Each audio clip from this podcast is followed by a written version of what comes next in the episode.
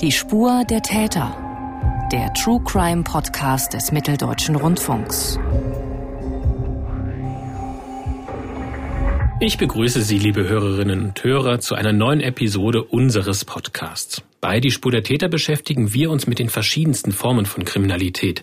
Serienmörder gehören da quantitativ sicher zu den seltensten Fällen. In ihrer Außenwirkung machen sie jedoch wahrscheinlich den größten Eindruck.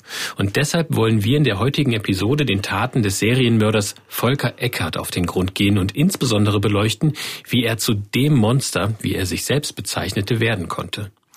Der leitende Ermittler rechnet Volker Eckert bis zu 58 Angriffe auf Frauen, darunter mindestens neun Morde zu. Und zu diesem Serienmörder recherchiert und einen Film gedreht hat meine Kollegin Nadja Malak. Hallo Nadja. Hallo Mathis. Nadja, lass uns zu Beginn mal auf zwei Fälle schauen, die auf den ersten Blick nicht wirklich viel miteinander gemein haben. Am 7. Mai 1974 wird die 15-jährige Schülerin Silvia tot in ihrer elterlichen Wohnung in Plauen aufgefunden. Und am 3. November 2006 also 32 Jahre später, entdecken Spaziergänger die Leiche der 20-jährigen Miglena in der Nähe der nordspanischen Stadt Girona. Was stellen die Ermittler in diesen beiden Fällen vor Ort fest? Also 74 war das so, dass Silvia U in der Wohnung gefunden worden ist und zwar durch ihre Mutter und die rief dann die Polizei und die Polizei hat gesagt, das ist ein Selbstmord und zwar hat sich das junge Mädchen selbst umgebracht, indem sie sich mit einem Seil erdrosselt hat. Das war die Aussage damals der Polizei. Und 32 Jahre später bei der toten Prostituierten ging es wieder um sogenannte Gewalt gegen den Hals, die ausgeübt worden ist auf die Prostituierte. Und wie laufen die Ermittlungen in Girona dann im November 2006 weiter? Na, die Ermittlungen hat die ähm, natürlich die spanische Polizei übernommen und die haben untersucht, ob in der Gegend irgendwelche Kameras gab. Und da war es war wirklich ein großer Zufall, dass dort ganz zufällig kurz vorher eine Kamera als Test eingebaut worden ist an einem Unternehmen unweit des Ablageortes und diese Kamera haben sie überprüft und etwa zum Tatzeitpunkt ist ihnen da ein deutscher LKW aufgefallen und diesen LKW haben sie dann überprüft. Somit war es leicht auch zu eruieren, wo er sich mit diesem Sattelzug, der in Spanien fotografiert worden ist, aufgehalten hat. Man hatte dann feststellen können, dass er als wir mit den Ermittlungen begonnen haben, in Köln war und haben dann äh, sofort die Kölner Kollegen verständigt und gebeten, ihn festzunehmen, wo ich ihn dann später abholte. Das ist Ralf Behrendt gewesen. Er arbeitete damals für die Kriminalpolizei in Hof. Und damit unsere Hörerinnen und Hörer die verschiedenen Verantwortlichkeiten und Örtlichkeiten verstehen, über die wir jetzt ja auch sprechen werden, ähm, und dem folgen können, kannst du mal kurz erklären, warum die Kripo Hof in den Fall aus Girona in Spanien eingeschaltet wird und wieso sie bei einem Mord in Spanien dann auch zuständig bleibt. Es war ja so, dass man relativ schnell feststellen konnte, dieser Sattelzug gehört zu einer Spedition und diesen Sattelzug genau fährt eben Volker Eckert und der hat seinen Wohnsitz in Hof. Damit wurde erstmal die Hofer Polizei in einem äh, Amtshilfeersuchen gebeten, ihn festzunehmen. Es gab einen internationalen Haftbefehl gegen ihn und die Hofer wussten eben, er wird in Köln als nächstes sein. Deswegen hat, haben in dem Moment die Kölner die Festnahme gemacht. Aber man hat erstmal gesagt, wir sind jetzt erstmal zuständig und müssen dann auch eine Auslieferung prüfen, ob er denn in das Land, in dem er die Straftat begangen hat, ausgeliefert wird. Deswegen erst einmal Hof. Und dann gab es relativ bald eine große Überraschung. Wir hatten jetzt über die verschiedenen internationalen Zusammenhänge jetzt schon kurz gesprochen. Ralf Behrendt, der die Ermittlungen dann eben gegen Volker Eckert weiterhin führt und dann eben auch die neu gegründete Soko Fernfahrer leitet, hat diese internationale Zusammenarbeit auch als Schlüssel bezeichnet für die erfolgreichen Ermittlungen und eben auch diese ganzen Fälle aufdecken zu können im Nachgang. Was war denn das Besondere an dieser Zusammenarbeit? Das hat wirklich gut funktioniert. Sie waren auch mehrmals vor Ort. Auch die spanischen Kollegen waren dann bei der Festnahme in Deutschland. Aber Ralf Behrendt, der ein unglaublich erfahrener Ermittler ist. Ich kenne ihn seit über 20 Jahren schon. Äh, er hat auch im Fall Peggy am Anfang, war in der ersten Soko mit federführend. Wie gesagt, er ist so erfahren und hat so viel Erfahrung mit Tatverdächtigen, dass er da gesagt hat, bitte liebe spanischen Kollegen, wenn wir eine Chance haben, dass er uns was gesteht, dann lasst mich erstmal mit ihm alleine reden. Und äh, so hat er erstmal mit Eckert gemeinsam mit den deutschen Kollegen, aber ohne die Spanier gesprochen. Das haben die auch zugelassen. Und diese Vernehmungen, die sind besonders gelaufen, überraschend könnte man so sagen, oder? Die sind total überraschend gelaufen, weil dass er diese Prostituierte getötet hat und möglicherweise vielleicht noch andere Frauen, das deutete sich an. Aber was Volker Eckert gemacht hat, war eben einen Mord zu gestehen, der über 32 Jahre alt war, nämlich die Tat an Silvia. Das heißt, er hat dann im Zuge dieser Vernehmungen den Mord an Silvia 1974 gestanden, der eben bisher als Selbstmord abgetan wurde. Hat man das dann irgendwie überprüft, ob das wirklich wahr ist? Ja, also erstens mal waren die, waren die Ermittler natürlich total überrascht, weil das hatte natürlich keiner auf der Latte, dass da überhaupt ein Mord ist, weil sie wurde beerdigt äh, als Selbstmord, es stand im Totenschein. Die Mutter lebte seit über 30 Jahren mit der Gewissheit, dass ihre Tochter Selbstmord begangen hat. Sie haben sich das dann erzählen lassen von ihm ziemlich genau und sie haben dann, weil es ja keine Unterlagen zu dem Fall gab, sie konnten ja nichts abgleichen oder verifizieren dazu, haben sie ihn dann sozusagen den Tatort aufzeichnen lassen, wie der Raum aussah, als er ihn verlassen hat, nachdem er Silvia getötet hat und wie Silvia da lag. Damit wollte dann Ralf Behrendt eben versuchen, das bei der Mutter zu verifizieren, für die es so war, dass sie wirklich dieses Bild ihrer toten Tochter in dem Raum offenbar wirklich ins Hirn eingebrannt hat. Sie konnte sich noch erinnern, wie damals die Situation war, als sie die tote Tochter aufgefunden hat.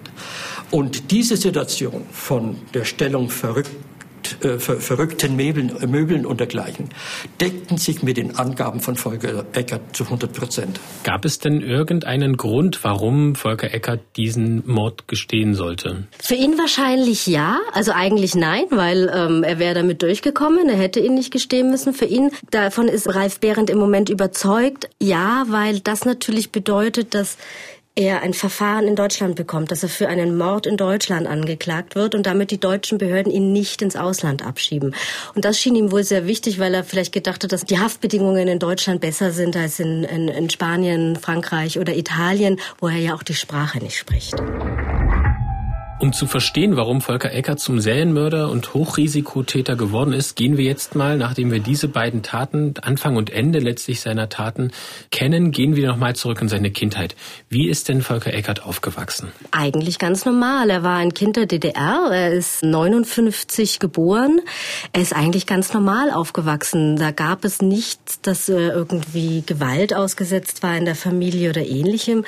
Das Einzige, was wohl einschneidend für ihn war, dass er eine Mutter seinen Vater irgendwann mal rausgeschmissen hat und ihn zwar offenbar regelrecht vor die Tür gesetzt hat. Aber sonst gab es nichts, wo man sagen kann, ähm, aufgrund einer schlechten Kindheit müsse er ein schlechter Mensch werden. Wie entwickelte sich denn seine Sexualität, die ja später dann Grundlage eben für seinen Trieb wurde? Das hat er dann ausführlich erzählt. Also er hat wohl als relativ kleiner Junge mit der Puppe seiner Schwester gespielt. Diese Puppe hatte wohl lange Haare und irgendwie haben ihn diese lange Haare erregt ähm, sexuell erregt und in einer Form, die natürlich nicht gerade adäquat ist für einen, weiß ich nicht, neun Jahre alten Jungen. Du hast ja für deinen Film auch sehr ausführlich mit Professor Norbert Nedopil gesprochen. Der mhm. Film wird übrigens am 11. November 2020 um 21.15 Uhr im MDR ausgestrahlt und ist natürlich auch in der ARD-Mediathek zu finden, in der Sendung Kripo Live Tätern auf der Spur. Und Professor Nedopil ist ein forensischer Psychiater und der hat eben Volker Eckert begutachtet und er ordnet ein, dass der junge Volker Eckert, du hattest es schon angesprochen, neun Jahre alt, sehr allein war mit seinen frühen sexuellen Erregungen, die vielleicht auch jetzt nicht ganz klassisch waren. In einem Alter, das eigentlich üblicherweise zu früh ist, in dem andere Knaben, mit denen man sich vielleicht unterhält, was macht man, was erlebst du, das gar nicht interessiert und er war damit allein mit seinen Fantasien und mit seinen sexuellen Bedürfnissen.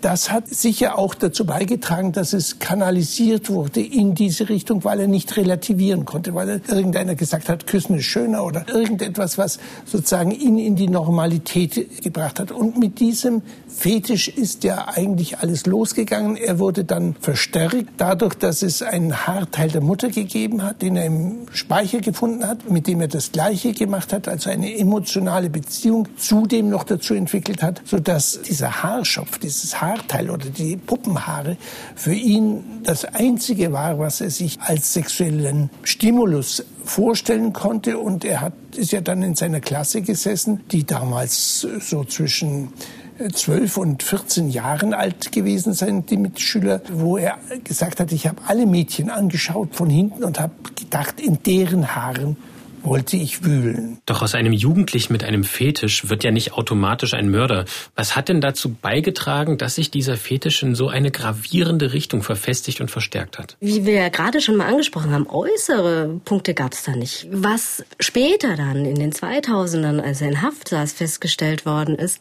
bei Untersuchungen ist, dass er möglicherweise Narbengewebe in einem Teil des Gehirns hat, das möglicherweise für die Impulskontrolle oder für die Emotionen zuständig ist. Das heißt, vielleicht war es ein Mensch, der gar nicht so denken und Emotionen empfinden konnte wie wir.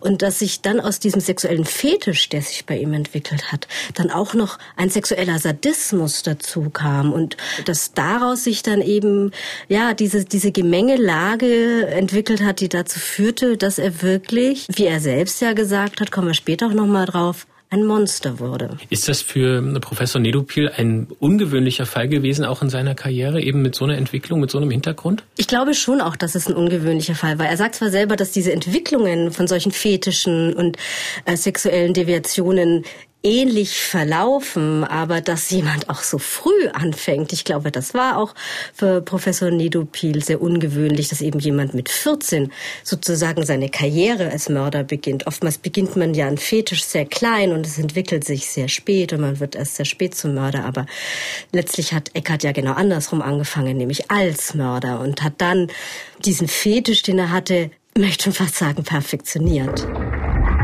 Kommen wir jetzt mal zu seinem ersten Mord von diesem 7. Mai 1974. Warum sucht sich Volker Eckert denn diese Silvia als sein Ziel aus und was hat er eigentlich vor an diesem Tag? Also was ist eigentlich sein Ziel? Na, er kannte Silvia aus der Klasse und es war eben eines dieser Mädchen in seiner Klasse, die lange schöne Haare hatte und diese langen schönen Haare, in denen wollte er unbedingt wühlen. Das war einfach sein Objekt der sexuellen Begierde und er hat dann es ja auch richtig geplant. Also er ist ja dann wirklich gezielt auch an diesem Tag Tag über den Dachboden. Es war Nachbarswohnung und da gab es eine, eine Verbindung in das andere Haus über den Dachboden äh, rübergegangen, um zu ihr zu gelangen, um eben seine sexuelle Fantasie, die er hatte, endlich ausleben zu können. Und den Mord hat er dabei einfach hingenommen, damit er eben wühlen kann? Oder wie muss man das verstehen? Das ist schwierig zu sagen. Also für ihn war auch wichtig, dass er sie würgen kann. Das ist ja auch ein wesentlicher Bestandteil seiner Taten gewesen. Und vielleicht wollte er sie nur ein bisschen würgen, vielleicht wollte er sie töten oder vielleicht hat er gemerkt, oh, ich muss sie jetzt töten, damit ich nicht erkannt werde.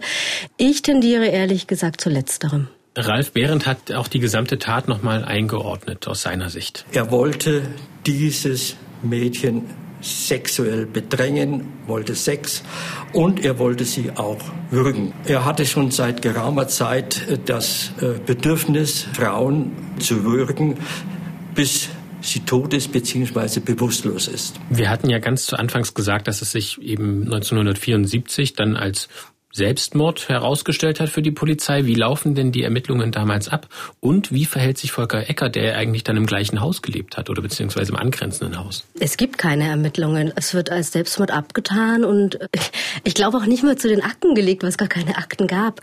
Es wird nicht ermittelt und Volker Eckert hat das einfach, ja, der, ich glaube, der war froh, da wegzukommen. Aber bemerkenswert finde ich halt, wie kommt ein 14-Jähriger, fast 15, die Tat war im Mai, im Juli wurde er 15. Wie kommt ein fast 15-Jähriger 1974, der in der DDR lebt, auf die Idee, einen Selbstmord vorzutäuschen. Gut, man kann heute sagen, die Kinder sind reifer, sie, sie, sie lesen Kinderkrimis, viel, drei Fragezeichen, TKKG, was auch immer.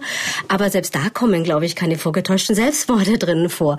Also das ist das, wo ich immer drüber stolper, wie viel Sadismus und kriminelle Energie steckt in einen so jungen Menschen, dass er auf die Idee kommt, einen Selbstmord vorzutäuschen. Da muss man schon sehr weit denken. Und ähm, aus irgendeinem Grund hat er das gemacht und war dazu in der Lage. Und hat ihn dieser erfolgreiche Mord und eben auch dieses nicht entdeckt werden dann in seinem Fetisch mit dem Würgen bis zum Tod dann auch letztlich bestärkt? Jein, er ist dann erstmal sozusagen kurz ein paar Jahre später, das war dann in den späten 70ern, ist er wirklich auch ähm, von der Polizei entdeckt worden. Er hat nämlich da eine, ein, ein junges Mädchen, eine Freundin seiner damaligen Freundin, also ein Mädchen, mit der er ging, die auch so tolle lange Haare hatte, hat er sich als Ziel der sexuellen Begierde auserwählt und hat sie vergewaltigt. Nur vergewaltigt in Anführungszeichen. Sie hat ihn dann aber identifiziert und angezeigt und dafür kam er dann auch äh, ins Jugendgefängnis. Genau, die Strafe damals waren zwei Jahre und genau. acht Monate. Mhm. Ähm, er wird dann aber trotzdem vorzeitig aus der Haft entlassen. Welche Lehren zieht Volker Eckert denn daraus, dass er jetzt das erste Mal auch für seine Taten zur Verantwortung gezogen wurde? Relativ perfide, wie ich finde. Der Fetisch ist da, der ist drängend und stark in ihm und er hat für sich entschlossen, er möchte nicht mehr ins Gefängnis und hat sich dann überlegt, wie kann man das machen, dass er nicht mehr erkannt wird, weil dann kommt er auch nicht ins Gefängnis, weil dann können ihn die Frauen nicht identifizieren und hat sich eine Vorgehensweise oder Modus operandi, heute würde man vielleicht da so, so dazu sagen, überlegt, das zu machen, dass er eben nicht erkannt wird, indem er nämlich Frauen von hinten überfällt. Dazu hat er sich vorgenommen, dass er niemand mehr umbringt. Und seine Methode war, ich nähere mich in der Nacht von hinten an eine Frau, mache sie sofort sehunfähig, bewusstlos oder ja, indem ich was vor ihre Augen halte, wühle in ihren Haaren und das reicht. Gegenüber Ralf Behrendt gesteht er 35 dieser Taten in Plauen von 1980 bis 1987 und Professor Nedopir beschreibt den Druck dieses Triebes von Volker Eckert in dieser Zeit. Er hat damals schon sehr unter dem Druck äh, ja nach devianter Sexualität, nach nicht nur in den Haaren, nicht nur nach dem Fetisch, sondern eine Frau so unter Kontrolle zu kriegen, so ähm, ja auch zu demütigen, dass sie sich nicht wehren kann. Das war sein Tatplan, das war seine sexuelle führte zu seiner sexuellen Erregung und das hat er häufig äh, eben 30 oder mehrmals, so seine eigene Aussage, gemacht. Jetzt reden wir hier von den Taten, die er über einen Zeitraum von acht Jahren verübt hat. Aber trotzdem ist Volker Eckert ja auch in dieser Zeit ein junger Erwachsener in der DDR. Fällt er dadurch ein besonderes Verhalten im Alltag auf? Wie ist denn so im Alltag sein Verhältnis zu Frauen? Normal. Er hat Freundinnen, er geht mit Mädchen aus, er hat auch normalen Sex. Den findet er selber, wie er dann auch später dem, dem Professor Nedopé gegenüber sagt, ekelig. Aber er fällt eben nicht auf. Er ist sehr, sehr gut darin, sich einfach total anzupassen. Am 7. November 1987 überfällt Volker Eckert eine damals 17-Jährige. Du konntest im Zuge deiner Recherchen ein Interview mit ihr führen. Wie ist dir das denn gelungen, sie ausfindig zu machen und wie geht es ihr denn heute damit, über ihre Erlebnisse nochmal zu sprechen? Wir nennen sie Claudia Pfeiffer. Sie heißt anders, aber sie möchte diesen Namen tragen, damit sie dann nicht wirklich erkannt wird. Ich habe sie das erste Mal vor ungefähr zehn oder zwölf Jahren bereits interviewt im Rahmen eines äh, Buches das Stefan Habert geschrieben hat, hat er mir damals den Kontakt zu ihr vermittelt und ähm, wir haben dann mehrmals miteinander gesprochen und sie war dann bereit, eben mit mir zu reden. Und auch dieses Mal war sie bereit, auch offen vor die Kamera zu gehen. Sie macht das, weil sie heute noch dran knabbert. Also sie ist wirklich traumatisiert gewesen nach der Tat, hat das sehr, sehr lange Zeit verdrängt und dann als Volker Eckert 2006 äh, äh, verhaftet worden ist und klar war, er ist ein Serienmörder, hat das sie wie ein, wie ein Schlag ins Gesicht getroffen. Also es hat sie also dann nochmal traumatisiert und das versucht sie eben heute so ein bisschen aufzuarbeiten und sie sagt selbst von sich, reden hilft. Mir tun auch diese Interviews immer weh, wenn ich, wenn ich sie interview, weil sie immer an der Grenze ist und immer auch in Tränen ausbricht, aber sie sagt mir immer wieder, es hilft zu reden und das ist das Beste, was ich tun kann. Dann hören wir sie jetzt mal. Ähm, Claudia beschreibt ihre Erinnerungen an die Nacht des 7. November 1987. Bis nach Hause hatte ich vielleicht noch 500 Meter, 100 Meter weiter, habe ich dann gemerkt, dass jemand hinter mir ist. Ich hatte schon Angst, bin dann halt schneller gelaufen, habe gemerkt, die Person läuft schneller. Die Angst stieg noch mehr in mir hoch. Er riss mich zu Boden. Seine Hände gingen dann sofort an meinen Hals. Sein Körper drückte auf meinen Körper und er wirkte mich, bis ich bewusstlos war. Nach ein paar Minuten kommt sie dann wieder zu sich. Ich bin wach geworden und habe gemerkt, dass jemand neben mir war und habe dann so überlegt, warum hilft die Person mir nicht und habe dann aber das irgendwo ausgeblendet. Man hat ja dann nur den Gedanken nach Hause, nach Hause und habe mich versucht hochzurappeln. Die Person ist dann vor mir weitergelaufen. Ich habe dann gemerkt, dass er das war und auch aus heutiger Sicht weiß ich, dass er es war. Claudia P. hat bei dem Überfall auch das Gesicht ihres Angreifers gesehen und gemeinsam mit einem Zeichner kann sie noch in der Nacht ein Phantombild des Würgers anfertigen. Wie kann die Polizei dann Volker Eckert schließlich überführen? Das war ein relativ großer Zufall, weil Eckhardt seine Ausreise aus der DDR beantragt hat und dabei wird erkannt. Das erzählt Claudia auch sehr eindringlich, weil sie sich natürlich noch gut daran erinnern kann, wie er gefasst worden ist. Das Phantombild wurde überall verteilt und an dem Montag danach wollte der Herr Eckhardt seine Ausreisepapiere holen, die er zu der Zeit beantragt hatte. Und dort saß ein Beamter, der gemerkt hat, aufgrund von dem Phantombild, das könnte er sein. Er wurde aber letztlich durch was anderes überführt. Und zwar durch ein silbernes Pulver, das die Claudia bei sich hatte. Das war ein Pulver, das ähm, im Bereich der Medizin eingesetzt worden ist als Wundpulver. Das hat sie allerdings benutzt, das Make-up also für ihre, für ihre Augen, weil äh, sie, man musste da in der DDR ja ein bisschen kreativer sein. Und äh, sie hatte dieses ganz feine Pulver in einem kleinen Döschen bei sich, als sie da abends weg war. Und Eckart hat das mitgenommen nach der Tat. Und äh, dieses Pulver ist so fein, dass sich das überall festsetzt. Und es wurde dann auch überall in der Wohnung von Volker Eckert gefunden. Und das war sozusagen das Indiz für die Polizei, das muss er sein. Es war das Beweismittel, das ihn wirklich überführt hat. Und dieses Pulver habe ich mir von einer Freundin in diese Kugel machen lassen als Erinnerung. Das heißt also, sie hat dir dann tatsächlich auch eine kleine Kugel gezeigt, in der sie das Pulver immer noch bei sich hat. Ja, sie hat so eine ganz kleine Kugel, die ist so, die ist so ausgegossen aus Glas und darin schwebt dieses Pulver. Das hat sie an, an einer ganz dünnen, feinen Lederkette und trägt es immer als Glücksbringer, als Trophäe, als Kraftgeber bei sich. Volker Eckert wird 1987 in der DDR zu zehn Jahren Haft wegen versuchten Mordes verurteilt und nach der Wende kommt er bereits 1994 wieder auf freien Fuß. Als Auflage muss er eine Therapie machen. Mit dem Wissen von heute hätte man ihn aber wahrscheinlich nicht entlassen. Hätte man auch damals vielleicht schon genauer hinsehen müssen? Hätte man das damals auch erkennen können bei einer Haftprüfung? Bei einer Haftprüfung weiß ich nicht. Ich glaube, was dafür wichtiger gewesen wäre, wäre eine Prüfung beziehungsweise Gutachten durch einen äh, forensischen Psychiater oder forensischen Psychologen, der seine Gefährlichkeit einschätzt. Und das ist halt unterlassen worden. Ja, es war wegen eines Sexualdeliktes äh, verurteilt und hat die Auflage eine Therapie bekommen. Aber was dahinter steckte, welche Abartigkeit und welcher Trieb und Drang und Zwang von ihm, das zu tun, das war da, glaube ich, keinem klar. Und es gab wahrscheinlich wenig Unterlagen noch keiner hat ihn richtig im Gefängnis sich über die Jahre hinweg angeschaut. Da ist wahrscheinlich was, sage ich mal, verloren gegangen. Und Professor Nedopil ordnet dann nochmal den Sinn dieser beauftragten Therapie ein. Er hat äh, ja auch versucht, eine Therapie zu machen, die allerdings am Kern vorbeigegangen ist, würde ich mal so sagen. Erstens mal war es eine ambulante Therapie, die nicht sehr, sehr durchgreifend war, die nicht, auch nicht sehr intensiv war. Zweitens äh, war sozusagen dieses Konstrukt, das bis in, die, in den Sadismus damals schon hineinging, war den nicht offenkundig. Also hat man gesagt, das auch so, das ist ja nicht so schlimm, das ist ein fehlgesteuerter Pubertärer gewesen, der sich dann irgendwo festgebissen hat. Das war, wurde nicht so ernst genommen, wie es später ernst genommen hätte sein sollen. Wir hatten ja auch schon über den Trieb von Volker Eckert gesprochen. Wäre er denn damals noch therapierbar gewesen? Das heißt, hätte man diesen Hochrisikotäter damals von seinem Trieb irgendwie befreien können? Vielleicht hätte man ihn zu einem früheren Zeitpunkt einfangen können, um ihn dann sozusagen in normale Bahnen lenken zu können, als, als junger Mensch. Aber ich glaube, ab einem gewissen Punkt, wenn sich das so gefestigt hat, ist es, glaube ich, schwierig dann auch zu therapieren oder dann halt wirklich nur mit der Keule. Und das ist natürlich die Frage, inwieweit geht das überhaupt in einem Rechtsstaat, es zu tun.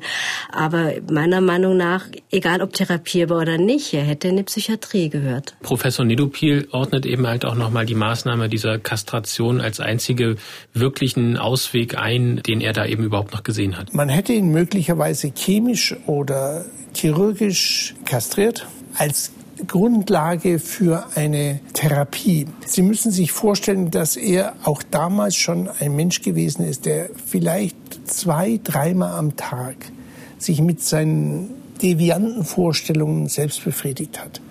Nun, wir wollen Sie in einer Stunde in der Woche das ausgleichen, was jene, jeden Tag eine ganze Stunde macht. Das heißt, er macht alles sozusagen wieder zunichte, was man vielleicht in einer Therapie aufbauen kann.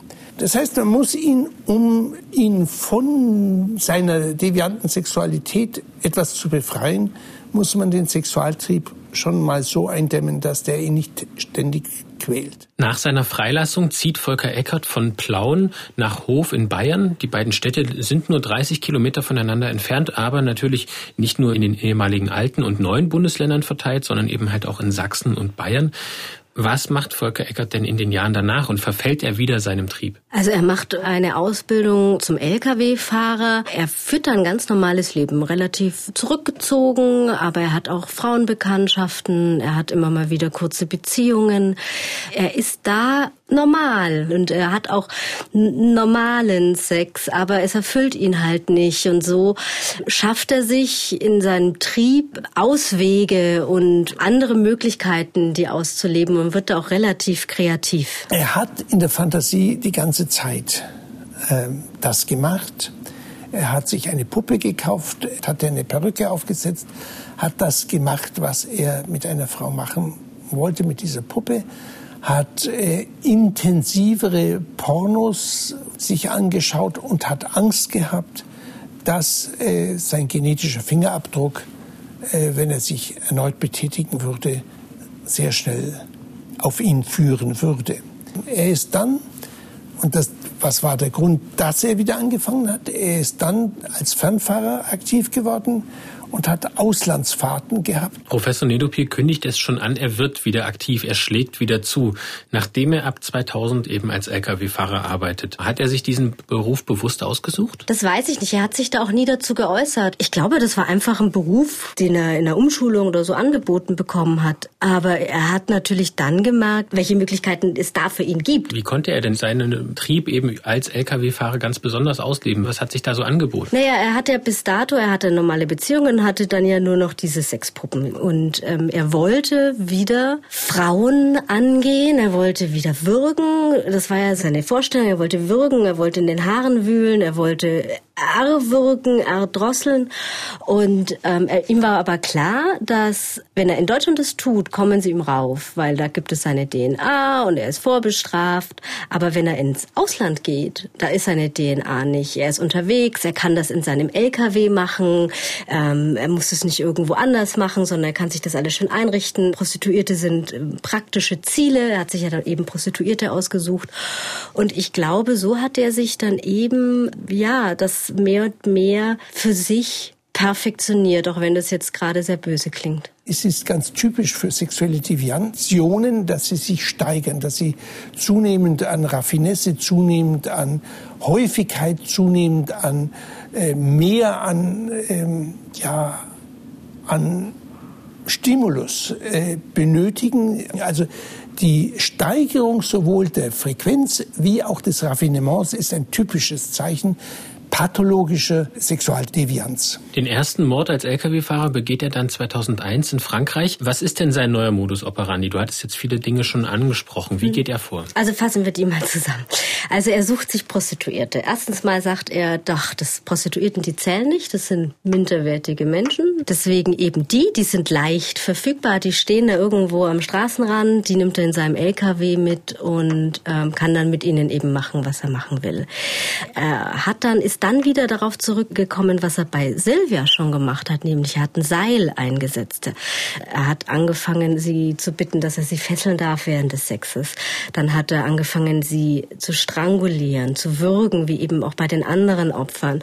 Und dann hat er eben sie erwürgt, getötet, sich an ihnen vergangen. Er hat sie vergewaltigt, lebendig, tot, hat das gefilmt, fotografiert. Er hat teilweise am Anfang Polaroid-Fotos gemacht, da hat er dann Bemerkungen drunter geschrieben, also so Sachen wie dieses Weib hat sich nicht stark gewehrt, es war leicht zu erwürgen oder irgendwie sowas. Also wirklich, äh, wo er sich selber dann sozusagen im Nachgang seine sexuelle Erregung nochmal hochholen kann, um es nochmal durchleben zu können. Das war für ihn auch immer sehr wichtig. Und es hat sich dann eben ja mehr und mehr gesteigert. Er hat angefangen, Trophäen sich zu holen. Er hat den Frauen Haarsträhnen abgeschnitten und zum Schluss hat er eben auch äh, seine Taten gefilmt. Das Abschneiden der Haare ist erst mit dem LKW-Fahren gekommen. Ja, das, das, und auch nicht von Anfang an. Dann kamen zu Fotos machen, dann kamen zu ähm, das Festeln des noch lebenden Opfers und die ähm, Vergewaltigung des gefesselten, möglicherweise schon toten Opfers. Also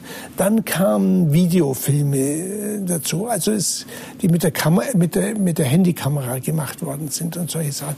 Also es ist eine äh, relativ charakteristische Progression dabei gewesen. Bis 2006 kann Eckert unerkannt in Europa morden. Er tötet mindestens sechs Frauen in Frankreich, Italien und Spanien, wahrscheinlich auch in Tschechien und er ist auch in vielen weiteren Ländern Europas zumindest mit seinem LKW unterwegs gewesen bis er eben für den Mord an Miglena dann in Spanien verhaftet werden kann. Mit dem Fall sind wir eingestiegen. Wie hat denn Volker Eckert nach dieser langen Zeit und nach diesen vielen unentdeckten Morden dann auf seine Festnahme reagiert? Ich glaube, der hat da relativ resigniert, weil ihm war dann schon klar, wenn ich jetzt festgenommen werde, komme ich nicht mehr raus. Ich glaube schon, dass ihm das bewusst war und dass er deswegen auch sehr schnell, sehr freimütig eben sechs Morde eingeräumt hat. Und eben auch dann eben gerade auch den Mord an Silvia, damit er in Deutschland bleiben kann das, das war ihm klar, dass er da nie wieder rauskommt. Zwischen November 2006 und Juli 2007 vernimmt Ralf Behrendt den inzwischen 47 Jahre alten Volker Eckert mehrere Dutzend Male. Die Ermittler sind überzeugt, dass Eckert noch mehr Morde begangen hat.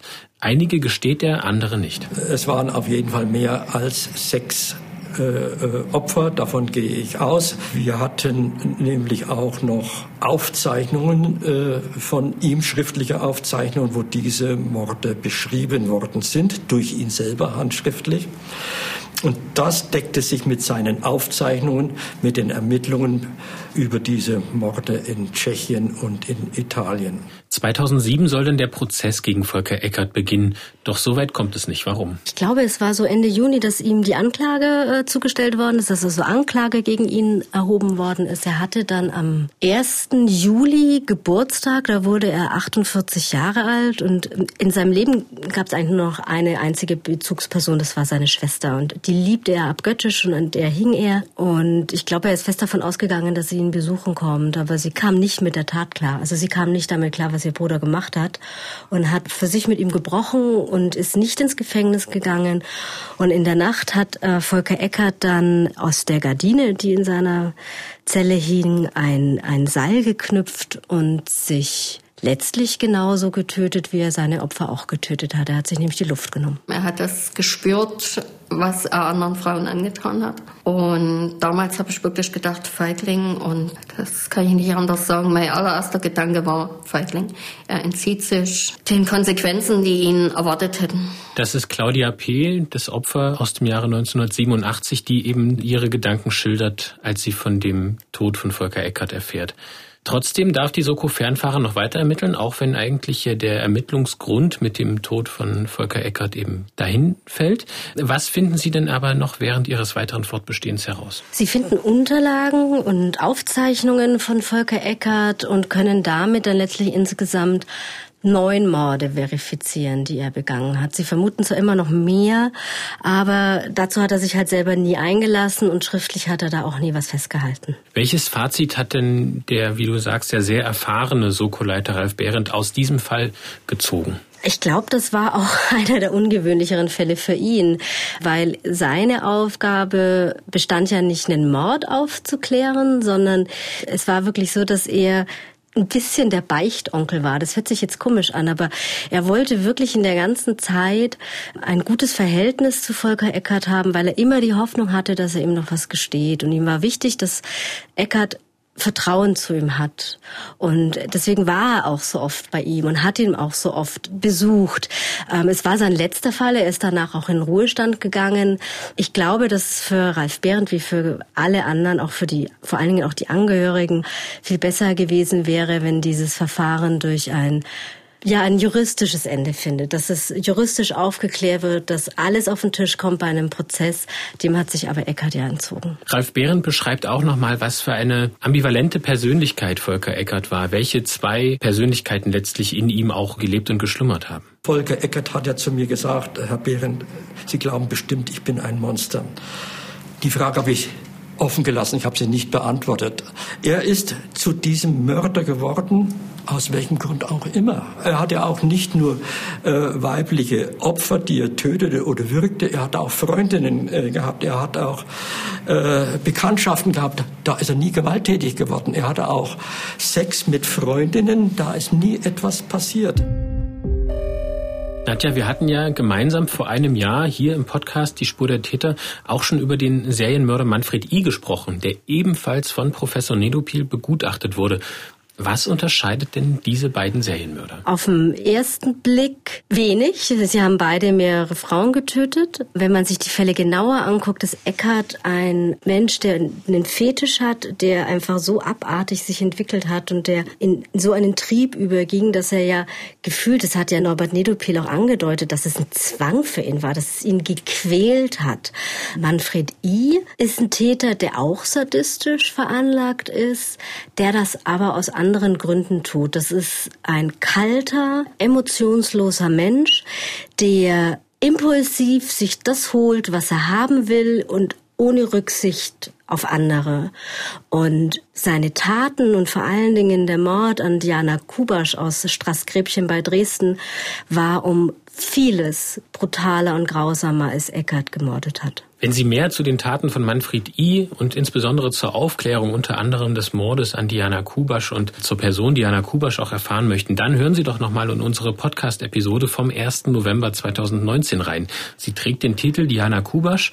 Das ist eben eines der Opfer von Manfred I. gewesen und du hast dich auch sehr intensiv mit der Familie damals beschäftigt oder für diesen Fall mit der Familie getroffen und mit ihnen auch sprechen können. Ja, das sind so Momente im, im Leben einer, einer Autorin oder Reporterin, die viel Kraft kosten Osten, auch 20 Jahre danach, ist es immer schwierig mit, finde ich zumindest schwierig mit Familien zu reden, die die das nie loslässt, nie, das, da, da heilt Zeit keine Wunden, das macht es vielleicht ein bisschen erträglicher.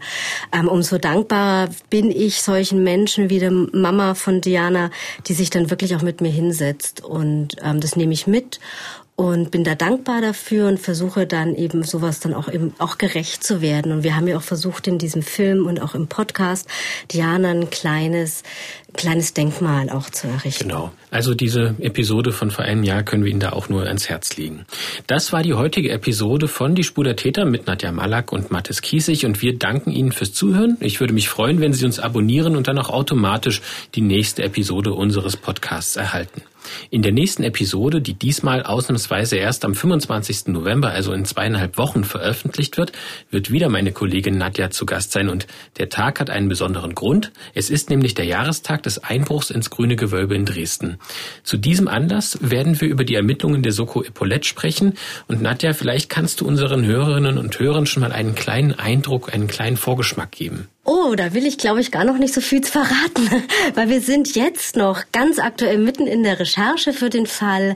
Wir stricken das, wie wir das hier intern sagen, mit einer ganz heißen Nadel.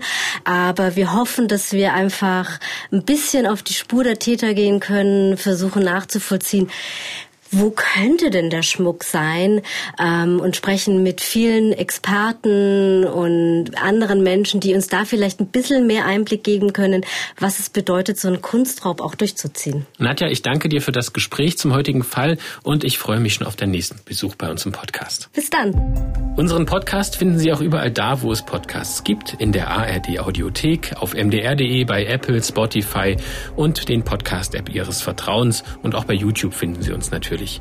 Wenn Sie Fragen zum heutigen Fall oder zu anderen dieses Podcasts haben oder uns auch einfach nur Ihr Feedback schicken möchten, dann schreiben Sie uns an die-spur-der-täter mit ae.mdr.de.